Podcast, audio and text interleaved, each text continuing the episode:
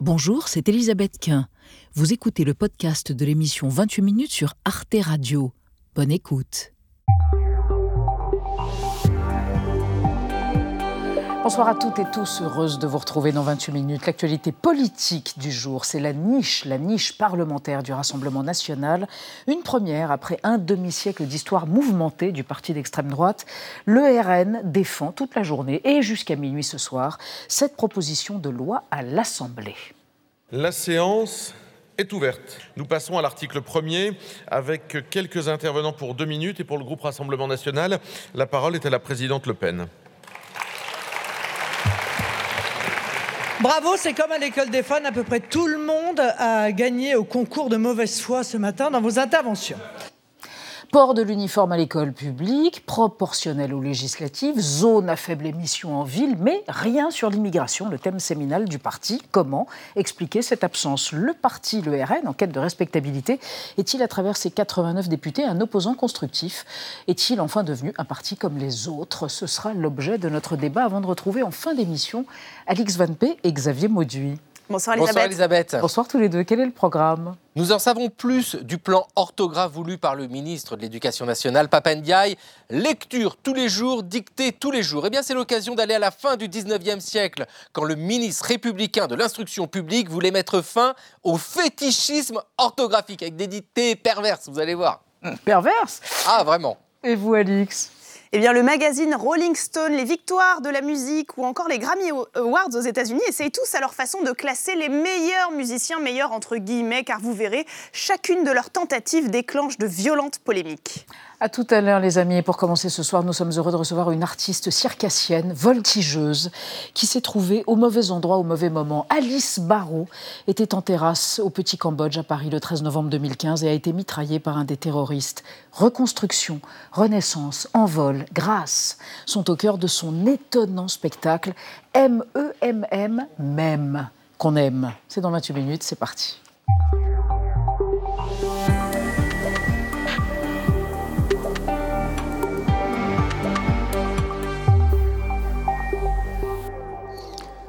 Bonsoir Alice Barrault. Bonsoir. On est heureux de vous recevoir. vous êtes si jeune et vous êtes si sage et si folle. Vous êtes incroyable. je vous présente Nadia. Non mais c'est vrai, quel artiste. Bonsoir, je vous présente Nadia Dame. Bonsoir, bonsoir chère Nadia. Et je vous présente Benjamin Sportouche. Bonsoir à vous. Qui est fasciné par vous. Bonsoir cher Benjamin. Votre spectacle M-E-M-M. Mauvais endroit, mauvais moment, c'est ça? Oui. On dit même ou M-E-M-M Vous dites comment vous? On peut dire les deux. Moi j'aime bien dire même parce qu'il y a la, la... L'amour L'amour. La et puis aussi le même malgré tout, quoi. On avance. Et vous avez de l'humour noir à revendre parce que vous aviez envisagé de faire sauter des pétards dans ce spectacle, hein des bruits de pétards, histoire de déclencher quelque chose chez le spectateur. C'est ça. Je le fais même. Oui, vous êtes folle. Alors, le portrait de la merveilleuse Alice Barrault, Alice au pays des merveilles de la résilience, en quelque sorte, réalisé par Gaël Legras, et puis on la retrouve juste après. Le cirque 2015, se reconstruire, c'est la règle de trois d'Alice Barrault. Petite, elle se passionne pour la danse et pour le cirque. Née à Vélizy, au sud-ouest de Paris en 91, elle s'intéresse en particulier au cirque Plume, cofondé par Bernard Cudelac. Il y a des gens qui disent j'ai des frissons. C'est très physique. On a peur, on, a, on, on éprouve vraiment des émotions immédiatement. Elle apprécie également Circus Ronaldo et le cirque Trottola. En 2010, Alice Barrault se forme au Centre régional des arts du cirque de l'homme dans le Nord. 8 heures par jour et pendant 4 ans, elle travaille la voltige puis la zoomorphie, la cascade burlesque et l'art du clown avec Ludor Citric. Moi, ce qui me plaît avec le clown, c'est jouer avec les émotions, c'est jouer avec ma tristesse, avec ma rage, avec ma détresse, avec mon bonheur, c'est jouer avec tout ça. Elle intègre ensuite la Compagnie du Fardeau et se produit notamment en Hollande. Elle travaille également à la création d'un spectacle intitulé Les Dodos. Le 13 novembre 2015, elle est en terrasse au Petit Cambodge à Paris. Son frère Aristide, rugbyman professionnel, se jette sur elle pour la protéger. Il reçoit trois balles mais s'en sortira. Alice est touchée au bras gauche. À l'hôpital, on lui dit que sa carrière de voltigeuse est finie. Bras détruit, sensibilité de la main perdue, elle subit cinq opérations. Elle veut continuer à y croire et prend des notes sur un carnet. Tout ce qui était trop dur, je l'écrivais pour que ce soit quand même quelque part et que ça ne reste pas en moi à me manger. Deux ans plus tard, son frère, qui a été contraint d'abandonner le rugby, sort un livre et évoque aussi le combat de sa sœur. Elle est en train de reprendre sa vie d'acrobate voltigeuse professionnelle. Elle a récupéré au-delà de toutes les prévisions, des médecins, des chirurgiens, donc euh, elle a vécu une belle bataille. À l'époque, en effet, elle joue enfin les dodos. Ce qui m'intéressait, c'est comment fait-on pour se reconstruire, dit-elle à propos de MEMM, au mauvais endroit, au mauvais moment. Je voudrais me sentir légère. Voler dans les airs, comme avant. Peut-on voler quand on est si lourd? Tirer des notes qu'elle a prises dans son carnet, ce spectacle ressemble, dit-elle, exactement à ce qu'elle voulait faire. Donner de la force aux gens, insuffler de la poésie et une envie de vivre encore plus. Et surtout pas d'auto-apitoiement et surtout pas d'auto-victimisation. hein. C'était l'idée. Ah oui, oui. euh, J'aime pas la pitié. Et euh, évidemment, cette, euh, cet accident dans ma vie, je l'ai pas choisi. Euh, donc euh, l'idée, c'était plus de, de faire avec. De et, transformer. et de transformer. Et, et je, je crois que c'est vraiment... euh, L'art, c'est ça pour moi. Trop de balles dans le bras. bah voilà, c'est dit quoi. hein. et, et- et quelques plumes de parka, parce qu'en plus de ça, non seulement votre bras a été mitraillé, mais vous avez risqué l'amputation de la septicémie à cause de ces plumes de parka qui se sont introduites dans la blessure. Oui, et je le raconte dans le spectacle, c'est quand même un comble pour une voltigeuse. Un comble. D'être euh, D'être Saisie au euh, saisie au bras, oui, oui. puisque moi je passais ma, ma vie sur mes mains. Euh, moi euh, j'étais spécialisée en main à main, donc c'est vraiment euh, la, la- la base de la technique, c'est d'être à l'envers, en équilibre, dans les mains du porteur. Et le comble, c'est aussi les plumes, et j'en parle dans le spectacle. Euh, c'est, euh, ces plumes ont failli me, me coûter le bras, en plus de, de- évidemment En plus du de, la balle.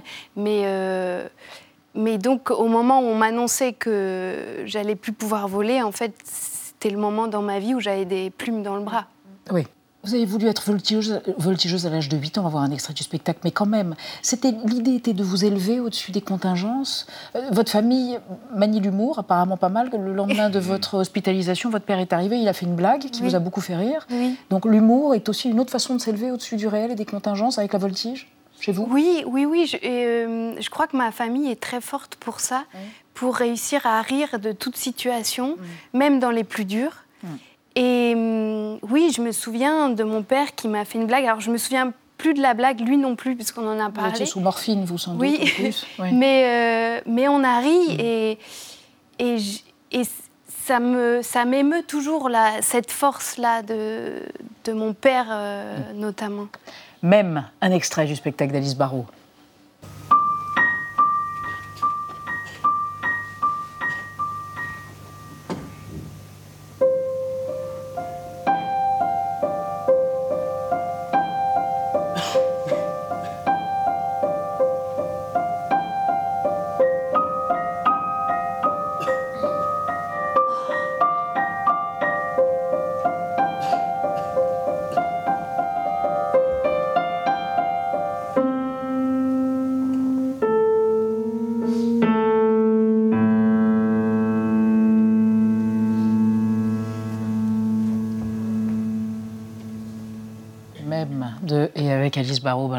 Oui, c'est très touchant. Il y a beaucoup d'humour aussi, on le disait. Alors, vous racontez cette anecdote, euh, qui est quand même assez hallucinante, de cette psychiatre qui vient vous voir. Est-ce que vous Alors, pouvez nous raconter? Oui, alors c'était un psychiatre. Un psychiatre. Et hum, c'était quelques jours après les attentats. Et il est rentré dans ma chambre euh, pour euh, m'expliquer ce qui m'était arrivé. Voilà, il a dit euh, c'est important qu'on mette des mots, qu'on mette un peu de sens dans tout ça. Et il a commencé à m'expliquer que, que j'étais un lapin. Euh, un lapin aux aguets et il me parlait vraiment comme à une débile. Je m'en souviens très bien. Il disait Vous comprenez le mot aguet, mademoiselle? Et euh, qu'en fait, voilà, j'avais, j'étais un lapin aux aguets qui courait dans les champs, puis j'avais été tirée par un chasseur. Et il a osé faire ce geste-là dans ma chambre d'hôpital, quelques jours seulement après, les attentats. après- après les alors attentats. que moi, à ce moment-là, j'avais même pas osé sortir de Eh oui. cette chambre. En même temps, vous dites que c'est assez symptomatique de tous ces médecins, ces professionnels qui sont désemparés. Oui, c'est ça. Euh, ben, je- euh, par moment, je leur, ai- je leur en ai voulu, voulu à quelques-uns. Euh, mais maintenant, je, je comprends. Et heureusement, j'ai eu dans mon parcours médical Un chirurgien. un chirurgien. Comment il s'appelle? Docteur Nommez-le. Belliti, Jonathan Belliti. Un chirurgien qui n'a pas été fataliste Oui. et qui vous a dit on ne sait pas, donc on y va. Tous les autres disaient votre bras, c'est fini, il fini. est mort. Ou alors ils esquivaient la, question. C'est-à-dire que moi, pendant tous ces jours, euh, je demandais à, à- à chaque chirurgien quand est-ce que je Mm. pourrais reprendre. C'était vraiment ma seule question. Mm. Et soit il disait non, soit il baissait les yeux et il repartait. Ouais, c'est ça. et il y a eu ce chef de service qui m'a qui a eu le mauvais rôle de rentrer dans ma chambre et m'annoncer qu'il fallait que j'arrête de poser ces questions parce que Mm. c'était fini, quoi. Et qui m'annonce qu'en fait, on est en train de penser peut-être à m'amputer et donc euh, le cirque, c'est terminé. Et j'ai continué à poser les questions, j'ai pas voulu écouter. Et il y a eu ce chirurgien qui était jeune à l'époque, incroyable, Jonathan. Belliti, qui m'a dit on ne sait pas. Et en fait, ça a été la porte d'espoir dont j'avais besoin. Le déclic. Et du coup, euh, quand je suis sortie de l'hôpital, euh, on m'avait attribué un des chirurgiens.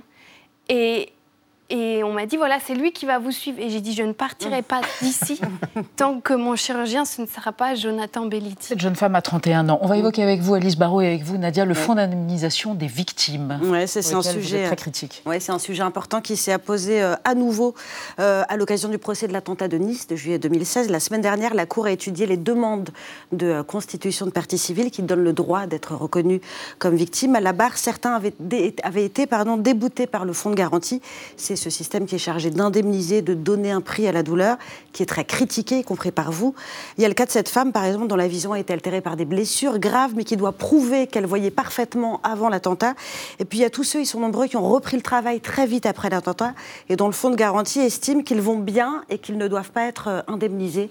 Vous avez été nié, vous aussi, par, euh, par les personnes que vous avez rencontrées lors de ces entretiens et donc d'une certaine manière par l'État? Oui.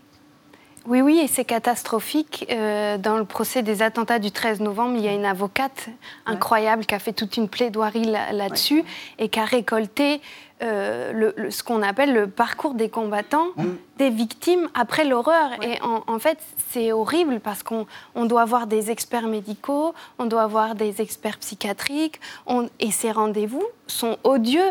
On essaye de minimiser euh, Le traumatisme tout le traumatisme Pour verser moins. Pour verser moins, parce qu'en fait, c'est un parcours d'assureur, Mhm. et donc ils essayent de négocier. Euh, ce qui est d'autant plus douloureux, c'est que euh, pour nous, euh, ce fonds de garantie est notre seul correspondant avec l'État. Et, et du coup, qu'on nie notre douleur, qu'on nie nos souffrances, qu'on nie notre traumatisme, ou alors qu'on le réduise, Mm. c'est- c'est impensable parce que C'est vous nier. C'est nous nier nier et c'est nier ce qu'on a vécu. Et moi, j'arrête pas de le répéter. Ce jour-là, toutes les victimes des attentats ont représenté l'État. Et on ne l'a pas choisi, ça nous a été imposé. Et chaque jour, on vit avec ce traumatisme dans nos vies, nos handicaps, nos blessures, et, et- et des familles qui ont des morts. Et, et donc, on, on reste debout, on reste droit, on reste digne. Et pour autant, quand l'État réagit, lui, Mm. euh, une, une fois que tout ça est fini, qu'est-ce qu'il fait euh, à part négocier notre malheur? Alice Barrault, on sent votre flamme dans tous les sens du terme. La poésie, le burlesque, la grâce, l'élévation, c'est votre spectacle M-E-M-M, même.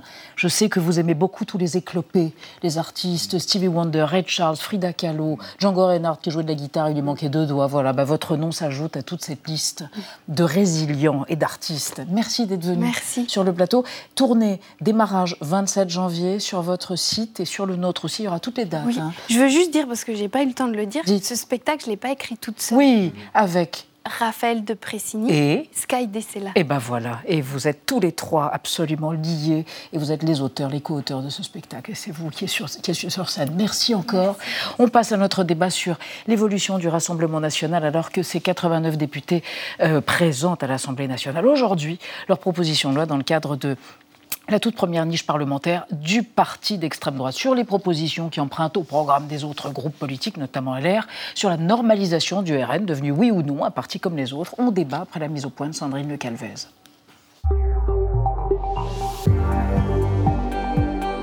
Depuis 9h ce matin, le Rassemblement national a pris les commandes de l'Assemblée. Pour la première fois de son histoire, le parti de Marine Le Pen bénéficie d'une niche parlementaire. La séance est ouverte. Cette journée réservée à une formation de l'opposition permet de dicter l'ordre du jour. Uniforme à l'école, élection des députés à la proportionnelle ou augmentation de 10% des salaires, le RN a sciemment choisi des thèmes chers aux autres groupes politiques et Marine Le Pen en joue. Arrêtez de penser à vos petites postures politiciennes, pensez aux Français qui ont besoin de cette mesure. Mais dès le mois dernier, certains socialistes ont prévenu, pas question de tomber dans le piège tendu par le RN. Nos députés socialistes ne pouvons pas accepter la piraterie parlementaire. Jamais, contrairement à d'autres sur ces bancs, nous ne participerons à la banalisation de vos idées nauséabondes. Depuis six mois, depuis l'entrée de 89 députés RN à l'Assemblée, les bisus frontistes ont bien suivi la consigne. Pas de dérapage, sauf en novembre dernier. Cet élu du Val d'Oise est soudain interrompu. significative du climat. Interpellé par un député du Rassemblement national. Après 15 ans de dédiabolisation, le RN est-il devenu fréquentable? Des artistes viennent de donner leur point de vue les groupes Indochine et Louise Attaque ont refusé de participer l'été prochain au festival Les Déferlantes, initialement prévu à Perpignan, ville reine de Louis Alliot, très en colère. Ils ont fait une espèce de caprice idéologique sectaire. Ça prouve qu'il y a encore dans le milieu culturel un prisme idéologique qui, de mon point de vue, n'est pas très démocratique. Alors, le Rassemblement national est-il menacé de nouveaux boycotts comme le FN dans les années 90 Ou le parti de Marine Le Pen est-il devenu un parti comme les autres? Trois invités pour ce débat. Cécile Elduy, bonsoir. Vous êtes chercheuse au Centre de recherche politique à Sciences Po, le CEVIPOF. Vous êtes également enseignante, littérature comparée, je crois, à l'Université de Stanford en Californie. Votre livre La langue de Zemmour est paru au seuil. Et selon vous, si le RN se normalise du point de vue de la sociologie électorale, cela reste un parti très peu démocratique, très autoritaire. On ne peut pas balayer d'un revers de la main son idéologie et son histoire. Votre voisin ne sera peut-être pas du même avis. Jérôme Sainte-Marie bonsoir. Vous êtes politologue, sondeur et essayiste. Vous organisez la formation des cadres du Rassemblement national, mais vous dites ne pas être adhérent vous-même. Votre dernier essai, Bloc populaire, une subversion électorale inachevée, est paru aux éditions du CERF, n'est-ce pas? Et selon vous, cela fait longtemps que le parti est comme les autres. Il a fait le choix d'investir le champ républicain. Il s'y est tenu de manière scrupuleuse depuis 50 ans, un demi-siècle. Et enfin, Marie Mollet, bonsoir mademoiselle. Bonsoir. Madame, pardon. Euh, journaliste au service politique de RTL vous êtes spécialiste du RN. Selon vous, il est difficile de dire si le RN est devenu un parti comme les autres. Le côté repoussoir fonctionne toujours à l'Assemblée nationale, même si les députés du parti jouent à fond la stratégie du pragmatisme. Ils ne sont pas dans l'idéologie. Alors, on va démarrer avec ce chiffre. Oui, 7, car euh, pour sa toute première niche parlementaire, donc à l'Assemblée nationale aujourd'hui, le Rassemblement national défend 7 propositions de loi qui concernent toutes le quotidien des Français, en quelque sorte. Hein, les zones à faible émission pour les voitures des centres-villes qui sont très contestées, mais aussi une proposition sur les ordures ménagères, hein, sur la taxe sur les ordures ménagères, et aussi, bien sûr, une proposition en faveur de l'uniforme à l'école qui fait aussi beaucoup parler aujourd'hui. Mais rien sur des thèmes qui sont d'habitude chers au Rassemblement national, sur la sécurité ou euh, sur l'immigration. Jérôme Sainte-Marie, pourquoi C'est quoi l'idée? C'est de lisser encore et toujours l'image du RN alors, je ne sais pas du tout quelle est l'idée. Moi, je ne suis pas, je suis prestataire pour ce parti. Je ne suis pas euh, dirigeant de ce parti, loin de là. Mais vous le connaissez bien. Hmm. Donc, euh, je ne sais pas du tout quelle est l'idée. Euh, ce que je crois simplement, c'est que sur l'immigration et sur la sécurité, eh bien, les Français savent très bien ce que pense le Rassemblement national et n'ont pas vraiment de doute là-dessus. Inversement, il y a des champs de compétences pour une formation qui se veut désormais une formation d'alternance, donc une formation à terme de gouvernement, effectivement, il faut montrer que c'est une formation, en quelque sorte, qui a un discours euh, non pas monothématique, mais euh, plus, enfin, pluriel et qui couvre tous les champs d'attente des Français. On l'a vu pour la campagne présidentielle sur le pouvoir d'achat, et eh bien là, c'est l'occasion, sans doute, je dis bien sans doute, d'investir d'autres domaines. Cécile, vous, comment vous l'interprétez, ce choix aujourd'hui particulier pour cette première niche? Est-ce que c'est aussi un piège tendu aux autres partis il y, a, il y, a, de ça. Je pense que euh, le Rassemblement national est entré dans une phase purement tacticienne euh, dans ses choix mm. de, de, vote ou bien de niche parlementaire à l'Assemblée nationale, avec l'idée que de toute façon, ils ne vont pas gagner dans cette niche parlementaire, ils ne vont pas faire passer une loi, donc ça ne sert à rien de déballer toute la cavalerie, avec le risque de faire un impair, d'avoir des gaffes, des polémiques, si on met comme sujet l'immigration, la sécurité, mm. où là, certains députés peut-être pas encore très bien formés pourraient avoir des écarts. Donc il n'y a aucun gain politique à avoir là-dessus. Par contre, euh, gêner euh, les adversaires politiques en les mettant dans une espèce de, euh, de, situation impossible, mm. ça, ça peut être une chose, mais surtout dépolitiser le parti. C'est-à-dire... Dépolitiser Dépolitiser. Alors, les ordures ménagères, ça m'avait même échappé. Voilà, c'est donc le parti du sens commun, de, des réalités pragmatiques comme s'il n'y avait pas d'idéologie dans le programme. J'ai relu le programme ce matin, les volets immigration, famille, etc.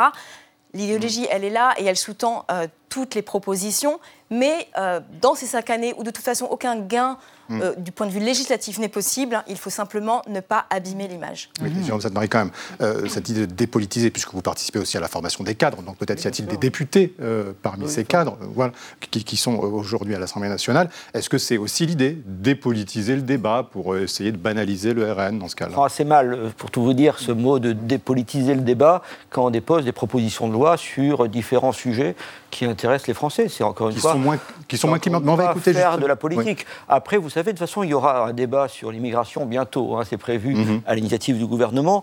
Et euh, je crois simplement qu'effectivement, une formation qui est présente, qui est le principal groupe d'opposition désormais à l'Assemblée nationale, prend en charge la plupart euh, des domaines. Enfin, ça me paraît euh, quelque chose qui correspond tout simplement à, l'activité banale, puisque vous avez parlé de banalisation, à l'activité banale d'un groupe parlementaire dans une république. Ce sont des thèmes peu clivants, en effet, et mettre les autres partis dans l'embarras, c'est en même temps un objectif assumé par ah. Jordan Bardella, ah ben le tout nouveau président du RN. On l'écoute.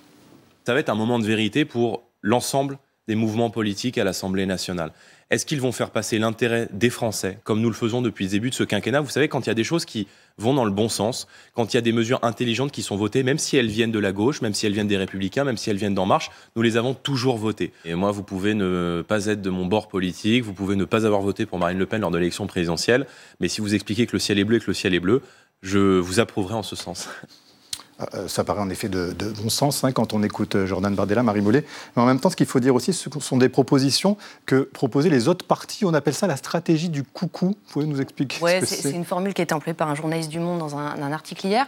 En fait, effectivement, hmm. le but, c'était de mettre les oppositions, ses adversaires, face à un dilemme terrible, qui est de dire soit vous votez et vous mélangez vos voix aux nôtres, au risque d'une salissure, d'une forme de souillure, si on, prend le point de vue en tout cas des adversaires, euh, soit vous vous dédisez, vous vous mettez dans une situation où vous, euh, vous votez contre vos propres propositions. Donc il y a des mmh. exemples qui sont très très concrets.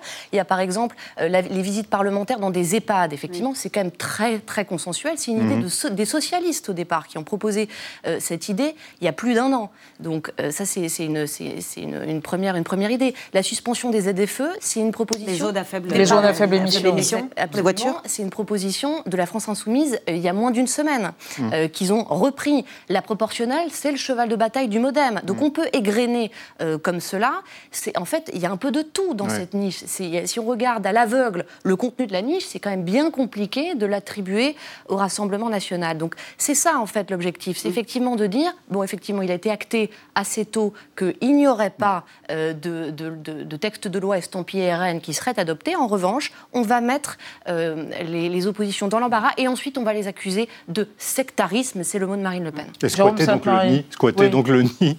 Euh, oui, c'est squatter le nid de, l'autre. Jérôme Sainte-Marie, c'est ça la stratégie du coucou? J'en sais rien. Ah. Non, mais j'en sais rien. Mais sérieusement, j'en sais rien. Mais c'est, euh, on rentre là, je pense, dans dire, là, on fait qui relève. Non, non, c'est un débat qui a, qui a, une forme un peu, comment dirais-je, euh, médiévale. C'est-à-dire que si quelqu'un euh, ne, tient pas les propos qu'on attend de lui, il va, on, considère qu'il a une stratégie de dissimulation. Donc si on se trouve d'accord avec lui, on dit oh, je suis d'accord avec lui, mais ça prouve bien qu'il est encore plus maléfique que je le pensais, mm. parce qu'il a en plus, le, en plus, il propose des choses avec lesquelles je peux être d'accord. Euh, c'est un cercle dont on ne peut pas sortir. C'est de la politique, euh, et c'est parfaitement assumé par ailleurs par les cadres qui, pendant la journée, ont assisté avec une relative gourmandise euh, à l'attitude des adversaires en disant mais ils sont en train de tomber dans tous les pièges qu'on leur tend. Mhm. Donc euh, ça, n'est pas forcément un débat euh, médiéval, en tout cas c'est mhm. assumé par les cadres. Cécile a dit en même temps, c'est aussi une manière de se démarquer de la France insoumise. Marine Le Pen dit on ne veut pas bordéliser l'Assemblée nationale et de trouver une respectabilité. C'est aussi cette stratégie-là. c'est vraiment, bah, bah, tout à fait c'est en fait, à mettre à leur crédit. Tout à fait. C'est se dire, en 2027, qu'est-ce qu'on pourrait nous reprocher avec ce très gros groupe à l'Assemblée nationale? Eh bien, euh, bordons euh, les cadres et soyons sûrs que nous pourrons avoir un bilan euh, respectable. C'est exactement le mot, à mon avis, qu'il faut utiliser. Et sans avancer nos pions, puisque ce sont d'autres batailles politiques sur lesquelles se joueront les gros enjeux idéologiques. Mais alors, c'est quoi Alors, ce qui est intéressant, c'est qu'avant, euh, c'était pas du tout euh, la ligne euh, ah. ni de Marine Le Pen ni de Jean-Marie Le Pen. C'était la, la, bataille culturelle, c'est-à-dire avancer constamment les sujets clivants de l'immigration pour imposer les termes du débat. Et là, c'est comme si ce sujet, de toute façon, il a été acté, il a été adopté. Ça a marché, donc ça a fonctionné cette stratégie. Tout à fait, tout à fait. C'est-à-dire que LR se charge d'en parler, mmh. Emmanuel Macron et son gouvernement se chargent de faire une proposition de loi sur le sujet. Sur l'immigration. Donc le Rassemblement national ne peut que, en fait, se reposer et attendre de voir passer le train jusqu'en 2020. Et en récolter les dividendes. Exactement. C'est ça, Jérôme Sainte-Marie? Non, vous avez une attente sociale sur l'immigration. C'est mm. aussi bête que cela. 66% mm. des Français considèrent que l'immigration, quelle que soit la forme, est une mauvaise chose. Cette attente sociale, elle, a justifié le fait qu'un parti qui n'avait pas de perspective de victoire, qui était même une aberration institutionnelle sous la Ve République, a pu se maintenir et se développer pendant 50 ans c'est bien s'il y avait une attente terrible là-dessus qui n'était pas assouvie. Donc euh, c'est comme cela que ça se joue. on n'est pas dans Baron Noir, il faut bien insister là-dessus. On n'est pas dans Baron Noir où il y a des entrepreneurs politiques qui mettent des, des, idées méchantes ou bonnes d'ailleurs dans l'esprit des gens qui manipulent la population. La réalité est beaucoup plus simple et ça c'est l'ancien le sondeur ou l'ancien sondeur qui parle. C'est-à-dire qu'effectivement il y a des demandes qui viennent de la base. Nous sommes en démocratie, il faut avoir confiance dans les citoyens, il faut avoir confiance dans la voie populaire. Il faut être démocrate en réalité tout à fait, mais, euh, et considérer que les gens ont des attentes. Enfin, pardon, mais la, stratégie de banalisation, de normalisation, elle a été complètement assumée, euh, Marie Mollet, par Marine Le Pen. Euh, on n'est pas en train de parler de n'importe quoi non plus. Là, c'est quelque chose, c'est une stratégie qui a été actée. Mais qui est actée, qui est revendiquée. Même la dédiabolisation, c'est un terme que Marine Le Pen emploie sans elle-même. aucune difficulté. et d'ailleurs, la candidature d'Éric Zemmour l'a servi en ah bah, Ça a été un accélérateur fantastique de dédiabolisation pour Marine Le Pen. Et le, le dernière étape de cette normalisation, c'est l'institutionnalisation, c'est de voir un vice-président Rassemblement national en train de diriger des débats et une séance dans l'hémicycle. Mmh. Et ça fait partie de cette stratégie euh, qui est, euh, je crois, euh, assumée. Vous parlez de Sébastien Chenu de Sébastien Chenu. Vous n'êtes pas d'accord avec cela, Jérôme Sainte-Marie Non, je ne suis pas en désaccord avec cela, mais c'est une logique qui me paraît étrange. C'est-à-dire que la, la dédiabolisation, elle n'a lieu que parce qu'il y a diabolisation. On mmh. devrait même s'interroger sur le fait qu'on puisse comment dirais-je, assumer le fait de diaboliser une force ah bah politique. là, ça permettrait de parler de l'histoire du Front National. Le terme même est assez euh, surprenant. Et ensuite, donc c'est à partir de là, si vous voulez, que je réagissais en disant, euh, et par ailleurs, vous avez euh, des millions de Français qui votent pour une formation politique qui se trouve en situation d'être le principal groupe d'opposition et de faire son travail de groupe d'opposition. Il n'y a pas tellement de stratégie, c'est la nature des choses, en fait. Cécile vous vouliez intervenir sur diabolisation. on ne parle pas d'étymologie, on parle d'histoire, là. On parle d'histoire, exactement. Pourquoi diabolisation, en fait, euh, c'est, on peut même le dater, hein, c'est 1987, euh, le point de détail de Jean-Marie Le Pen. Donc, à partir du moment où Jean-Marie Le Pen a assumé euh, ce point de détail, hein, qui était donc de dire que les chambres à gaz étaient, je cite, un point de détail de, l'histoire de la Seconde Guerre mondiale, et qu'il a dit par ailleurs après que sans cette, cette incartade, le Front National serait resté à 15%. Là, c'était une ligne rouge sur la mémoire de l'Holocauste, le révisionnisme. Et c'est pour ça que les médias, à l'époque, à la différence de ce qui se passe aujourd'hui autour de Zemmour, avaient euh, établi des lignes très claires. Certains journalistes refusaient d'interviewer Jean-Marie Le Pen pour ne pas créer une mm. plateforme où il pourrait réitérer des propos qui étaient après condamnés d'ailleurs par la justice. Et donc Jean-Marie Le Pen lui-même a parlé de diabolisation et même s'en vantait en disant je suis le diable de la République. Hmm. Euh, Marine Le Pen a constaté en 2002, le 21 avril, ou plutôt au, deuxième tour, l'échec de cette stratégie de la polémique permanente, euh, puisque ça ne permettait pas d'accéder hmm. euh, au pouvoir. Et dès 2002, elle a eu cette stratégie, y compris d'abord pour son père, de le dédiaboliser. Donc, faisons de l'histoire. Et donc, peut-être que derrière cette histoire, ce qu'il faut retenir, c'est que Marine Le Pen a fait toute sa carrière politique au Front National, pas au Rassemblement National. Donc, à l'époque où Jean-Marie Le Pen avait ses propos antisémites. Une, une réaction à suite de l'archive. On parle d'une phrase qui a été prononcée quand j'avais 21 ans. Chacun pourra constater que c'était. Plusieurs phrases du rafour crématoire, un jeu de condamnation. Que c'était il y a longtemps. Euh, voilà, voilà donc, donc moi, vous savez, je suis existentialiste hein, de ce point de vue-là. C'est-à-dire en politique, je crois que l'existence précède l'essence. Si quelqu'un, en l'occurrence Marine Le Pen, ne tient aucun de ce genre de propos depuis des années, je considère qu'effectivement, on n'a pas à postuler qu'elle serait dans un travail de dissimulation, mais enfin, c'est simplement qu'elle est elle-même, c'est tout. Bon. Alors, euh, on va regarder ce qui se passait dans les années 90. Des gens décidaient de boycotter euh, les villes euh, qui étaient tombées dans l'escarcelle du FN pour des raisons précisément idéologiques ou liées à ces dérapages regrettables. le FN avait gagné plusieurs villes. C'est une archive du 21 juin 95 qui concerne un chanteur. Fidèle à ses convictions de toujours, Patrick Bruel, qui devait chanter cet été à Toulon et à Orange, a annulé ses concerts, refusant, je cite, de cautionner un parti xénophobe et raciste. Il chantera toutefois dans une ville voisine pour ne pas pénaliser son public. Le leader du Front National a réagi ce matin à cette prise de position. On a vu quelques histrions euh, euh, prendre position. C'est ainsi que euh, la ville de Toulon devra se priver des vocalises euh, du chanteur Ben Guigui euh, qui a décidé de ne pas euh, honorer ses contrats. Après tout, je ne crois pas qu'on en mourra à Toulon. Par contre, d'autres artistes comme le chanteur de rail Khaled, Jacques Higelin, Barbara Hendricks ou encore Charles Aznavour ont maintenu toutes leurs dates dans ces mêmes villes. Ben Guigui, c'est vrai que à l'époque, c'était une saillie antisémite, Marie Mollet. Aujourd'hui, Marine Le Pen, elle se garde bien de tout cela. Elle a fait une sorte d'inventaire. Est-ce que Qu'est-ce qui rattache encore le RN à une tonalité d'extrême droite, à une connotation d'extrême droite? Bah, Il reste quand même des fondamentaux idéologiques qui rattachent au substrat, au corpus idéologique classique de l'extrême droite, c'est-à-dire euh, eh l'abrogation du droit du sol, l'abrogation du regroupement euh, familial, la suppression de l'AME, l'aide médicale d'État qui permet à des étrangers d'avoir accès à des hôpitaux en France, la préférence nationale euh, qui permet de réserver certains emplois publics ou privés à des Français.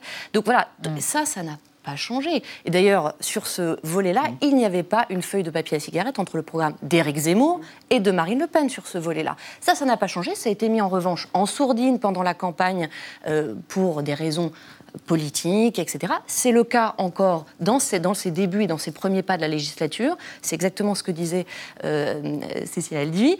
Euh, donc, donc, voilà, ça, de, ce point de vue-là, ça n'a pas changé. Mhm. Et effectivement, à mon sens, c'est toujours rattaché à la famille idéologique de l'extrême droite. Jérôme Sanary, vous n'êtes pas d'accord avec ça, je crois. Extrême droite, vous ne l'accréditez pas. Pour vous, ce n'est pas Non, là-dessus, moi, je vais avoir le raisonnement de Clémentine Autain, voyez-vous, qui dans. Euh, député de la France La stratégie du coucou, ça, ou de la triangulation Non, pas du tout. Non, non, vous savez, je connais très bien Clémentine je connais très bien France Insoumise, mais je ne vais pas vous raconter ma vie. Simplement, euh, vous avez euh, sur la euh, récemment un article très intéressant de Clémentine Autain qui se bat contre le fait qu'on qu'on accole cette image d'extrême gauche à la France insoumise. Elle dit extrême gauche, c'est pas gauche extrême. C'est-à-dire que extrême gauche, ça veut dire que on est dans un projet révolutionnaire, qu'on est déjà un peu en dehors des institutions.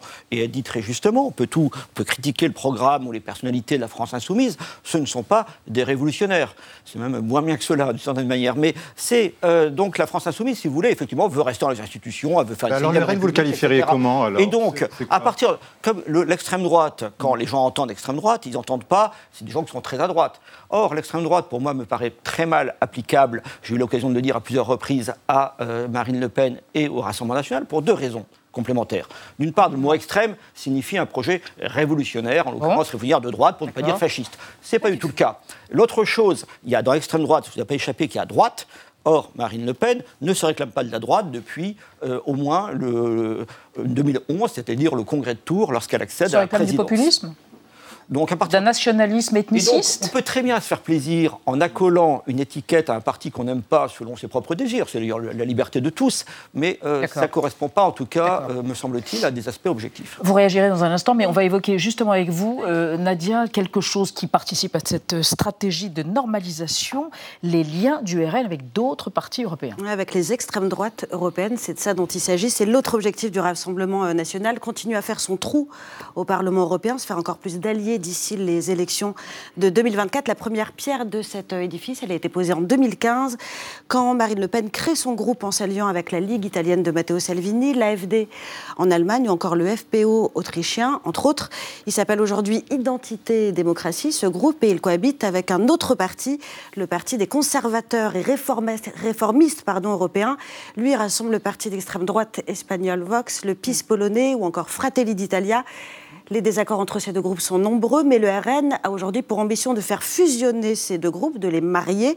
Et pour cause, si on additionne les membres, on le voit bien, une telle formation aurait un poids majeur sur les débats, c'est-à-dire que ça va commencer à faire vraiment du monde. Et puis dans le même temps, on assiste aussi à l'intérêt croissant de la Hongrie pour le Rassemblement national. Ça n'a pas toujours été le cas. En 2019, son dirigeant, Viktor Orban, avait euh, refusé de faire alliance avec Marine Le Pen quand il avait été exclu du PPE, le Parti populaire européen. Ça a totalement changé en 2022. Il l'a soutenu lors de la on se souvient de cette vidéo. Et c'est même un prêt hongrois qui a permis à Marine Le Pen de financer sa campagne. Cécile lui, c'est ça le nouvel objectif et la nouvelle échelle, s'allier avec les extrêmes droites européennes, faire une force unique et peser à l'intérieur de l'Europe?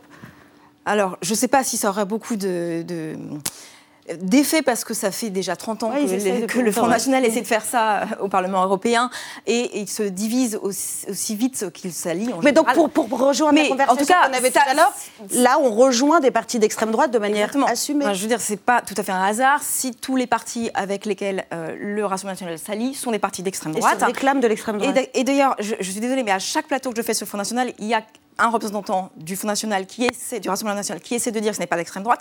Cette question, elle a été réglée une fois une fois pour toutes par les politistes. Il n'y a pas un seul politiste qui s'interroge sur le positionnement sur l'échiquier politique en termes de sciences politiques, du Rassemblement national. Et ça prendrait plus de temps pour les montrer, mais il y a toute une bibliographie qu'on pourrait, euh, qu'on pourrait euh, référencer. Donc je pense que enfin, l'échelon européen permet de le vérifier tout simplement. Euh, Marie Mollet, on se pose la question quand même, puisque c'est devenu un parti comme les autres, c'est la question qu'on se pose. Est-ce que le Front républicain existe toujours ou pas? Ou est-ce qu'il peut porter, le fait qu'il n'en ait plus porté Marine Le Pen en 2027 au pouvoir? Ça dépend où on regarde et où on se place. Si on regarde dans l'hémicycle, une journée comme celle-ci, où aucun texte rassemble national n'est voté, le Front républicain n'est pas tombé. Mhm. Puisqu'il n'arrive pas à faire passer un seul texte, y compris sur des textes extrêmement consensuels. Et dans les urnes Dans les urnes, c'est toute la question. Euh, si le Front républicain était une solidité euh, euh, incroyable, on n'aurait pas 89 députés à l'Assemblée. on n'aurait pas eu dans des duels RN-LFI des gens de droite qui seraient allés faire barrage contre LFI en votant RN. On n'aurait pas eu non plus des électeurs de gauche qui s'abstiennent dans un duel Macron-RN. Donc voilà, de toutes les façons, effectivement, le Front républicain est affaibli. Maintenant, on peut aussi se poser la question s'il avait complètement disparu, est-ce que Marine Le Pen euh, aurait, enfin, peut-être que Marine Le Pen aurait été élue. Donc, on verra pour les. On restera sur cette supposition et sur cette projection vers 2027. Merci à tous les trois d'avoir exploré cette question autour du RN, devenu un parti comme les autres ou pas. Euh, on reste dans l'actualité avec Xavier Maudu et Alix Van P. On va évoquer le plan orthographe du gouvernement pour améliorer le niveau des marmots, qui n'a pas l'air jojo, et puis les classements d'artistes en question. Mais pour commencer, les mots vedettes de l'actualité recensés par Thibault Nolt ce soir Suricat. Donc c'est le nom de cette fameuse application chasseur. Donc vous allez vous promener alors que les gens chassent et vous devez en plus avoir votre téléphone portable. C'est formidable, c'est entendu. Cette application, la voici, elle s'appelle Suricat. Suricat. Suricat. Suricat. L'appli s'appelle Suricat. Qu'est-ce que ça veut dire? Exactement ce que ça dit. Merci de m'en dire un peu plus. Entendu. La vie secrète des mots vedettes. Suricat n'est pas qu'une petite mangouste du sud de l'Afrique, dite la sentinelle du désert, sourde et aveugle à la naissance, ses yeux lui permettent ensuite de voir à 2 km. C'est aussi, sous forme d'appli pour smartphone, un bout de la réponse gouvernementale au problème qui oppose 1 million de chasseurs à 66 millions de non-chasseurs, les accidents. Suricat existe déjà depuis 2014 et permet aux amateurs de sport nature de remonter aux autorités les problèmes qu'ils rencontrent. Signalisation, pollution, danger, embrouille. Une mise à jour du bidule, prévue dans les mois à venir, permettra aux chasseurs de flaguer leur présence et aux civils en terrain d'opération de se replier en zone démilitarisée. Charge aux promeneurs donc de s'informer sur la météo balistique. Ce qui fait dire à l'ex-vedette écolo, c'est donc à eux d'éviter les balles perdues, ah, franchement lamentable. Et à la chef de ELV, avec le gouvernement, il y a un problème, une application. Le chef de la Fédé des chasseurs aussi s'est braqué contre l'idée du chasseur géolocalisé par Suricat. Bien que 78% des Français soient favorables à l'interdiction de la chasse le dimanche, IFOP janvier 2023, les Browning et Winchester continueront de claquer le jour du Seigneur. Seule évolution répressive envisagée, une contredanse pour ivresse au fusil et un éventuel retrait de permis de chasse en cas d'accident grave. 44 blessés graves et 8 morts en 2021-2022. Si le chasseur est la première victime du chasseur, sur les 90 coups de pétoire accidentels de la saison, 82 ont plombé des chasseurs, le suricate est la première victime du suricate. En termes de violence intra-espèce, le mammifère choupinou est aussi le plus meurtrier devant le lion, le loup et l'ours. Un animal totem idéal contre l'insécurité à la chasse. Pauvre bête récupérée en plus. Euh, L'animal périscope. bon, bonsoir, Bonsoir. Elisabeth. Bonsoir, cher Bonsoir, Xavier. Elisabeth. Alors, encore une réforme, encore un plan. Papendia, ministre de l'Éducation nationale, lance son plan orthographe pour les élèves de l'école élémentaire parce que euh, ils sont pas très bons. Alors, ça va être lecture et dictée tous les jours. C'est déjà le cas, vous me direz. Hein enfin, c'est ce que disent les syndicats, disent les surtout. Vous n'êtes pas un syndicat. Bon, vous revenez sur la mise en garde contre certaines dictées perverse. Le 27 avril 1891, le ministre de l'Instruction publique, Léon Bourgeois, adresse une circulaire au recteur.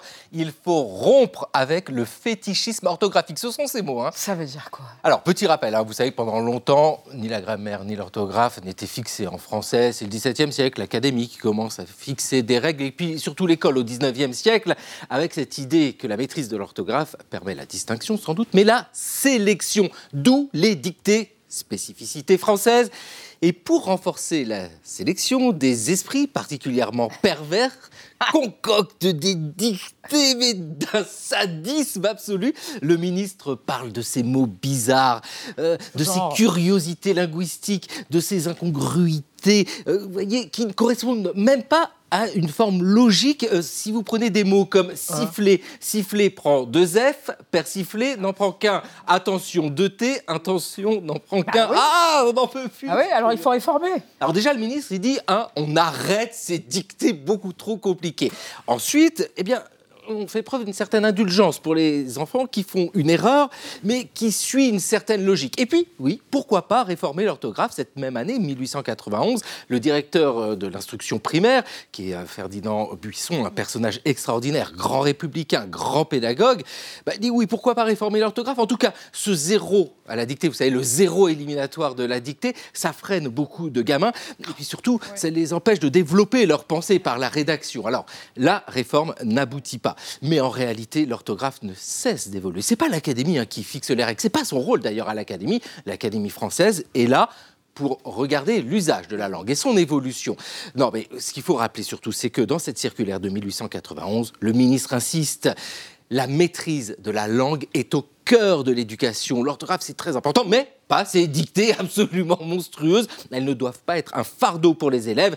La tâche est dure. Alors, tâche, je sais pas, accent circonflexe ou pas ouais, Ah, oui, eh, non. Bah, oui. Oui, Eh oui, Eh, ça me fait penser à ce qu'elle a nous raconté il y a deux jours, Kiloutou, vous vous rappelez Ah, Voilà l'orthographe. Ça. Voilà, Voilà, ça commence à se défaire avec ce genre de choses. C'est quoi votre mot préféré? Ah, euh, euh, j'aime bien la tâche. Ah bon? Parce qu'avec le petit chapeau qu'on doit mettre quand on va travailler, ça, chapeau. on est à la tâche. C'est mignon. Alors Alix, les victoires de la musique ont rendu il y a trois jours leur liste de nominés. Apparemment, ça ne fait pas l'unanimité. Ce soir, on va évoquer euh, le classement des artistes. Alors là non plus, ça ne fait pas l'unanimité du tout. hein. Jamais. Bon, tout le monde ici a déjà pris une photo de groupe. Vous savez à quel point c'est difficile déjà de placer les modèles, qui on met devant, Ah oui. qui on met derrière. Et évidemment, les personnes qui ne Bah, les figurent grands pas devant, les la petits photo. derrière, bien sûr. c'est vrai, moi je suis toujours derrière de toute façon. Sans parler des absents qui seront toujours vexés. Donc voilà, j'ai l'impression que les classements en musique et les récompenses fonctionnent de la même manière, c'est-à-dire qu'un jury, à un instant T, décide de prendre un cliché des artistes qui comptent, mais à chaque fois qu'il prend une décision, que ce soit dans la sélection des artistes jusqu'à leur hiérarchisation, tout le monde est très très en colère. Des exemples. Des exemples. Eh bien, cette semaine, Benjamin Biolay, lorsqu'il a appris qu'il n'était pas sélectionné pour les victoires de la musique, il était très mécontent et il l'a fait savoir sur les réseaux sociaux avant de supprimer son message. Comment est sa peine pour les connaisseurs? Mais Sa peine est Très profonde, oui. oui. Ah. Autre source de colère, certains artistes sélectionnés cette année avaient déjà été sélectionnés l'année dernière. Alors c'est à la presse et dit que quand même quel manque d'imagination de la part du jury. Voilà. Hiérarchiser les artistes c'est donc très très difficile. Côté Grammy Awards, aux États-Unis, ce sont parfois les nominés eux-mêmes qui ne sont pas contents. Il y a deux ans, Iggy Pop, l'iguane, avait été donc nominé et il était très en colère. Il avait refusé d'être décoré pour l'ensemble de sa carrière. Pas question, selon lui, d'être exposé tel un objet dans le musée des Grammys. Et puis finalement, il a accepté Ouais, à bah, force de flatterie, voilà, ouais, quand même. Bah, Sans parler, Gucci. sans parler du fameux classement des Rolling Sto- du magazine Rolling Stone, sorti le 1er janvier, donc hiérarchie des 200 meilleurs, enfin plus grands chanteurs. Alors cette hiérarchie, elle a été extraordinaire parce que tout le monde était excédé. Déjà, euh, les proches de Michael Jackson étaient très vexés qu'il soit à la 86e place. Ensuite, ça a désespéré les aficionados de Céline Dion qui ne figurent même pas dans Ah. classement. Sacrilège. Ah. Sans parler de Françoise Hardy qui, elle, est la seule française représentée, mais qui n'a pas compris pourquoi. Elle a dit merci beaucoup, mais euh, Edith Oh, Piaf n'y figure pas. Et sans compter, oui, c'est vrai, beaucoup d'humilité. Sans compter les amoureux de Jacques Brel qui ne comprennent pas ce classement. Il y a certainement un oubli. Mais pourquoi d'abord Alors, deux questions. Qui est à la première place et pourquoi ça existe ces Alors, Aretha Franklin est à la première, Rosalia est à la deux- deux- euh, tout derrière. Et pourquoi donc, ça existe, Pourquoi ça existe? Eh bien, malgré les cris et les pleurs, eh bien, parce que ça connaît un grand succès. Déjà, selon le journal québécois Le Devoir, en fait, ces classements sont reposants pour le cerveau. Donc, on est très attiré par ces classements. Et puis, ils permettent quand même de faire le tri dans une offre culturelle immense. Il faut quand même écouter avant tout Aretha Franklin et ensuite. Respect. Voilà, et oui, Respect, et Rosalia, bien sûr. Et euh, c'est les médias qui les créent ne sont pas masochistes. Ils savent très bien qu'il y aura des polémiques, évidemment. On va parler d'eux. Mais on peut quand même saluer le courage, je pense, des jurys qui organisent ces classements. Parce que s'il y avait un classement des métiers les plus détestés, je pense que ces jurys seraient sur le podium à l'unanimi- l'unanimité. Bien vu. Bon bah, hein, Céline Ah oui, vous pleurez. Hein merci les amis. Ah, merci à tous. Demain, Renaud Dely animera avec brio le club à lundi 20h05. Tchuss.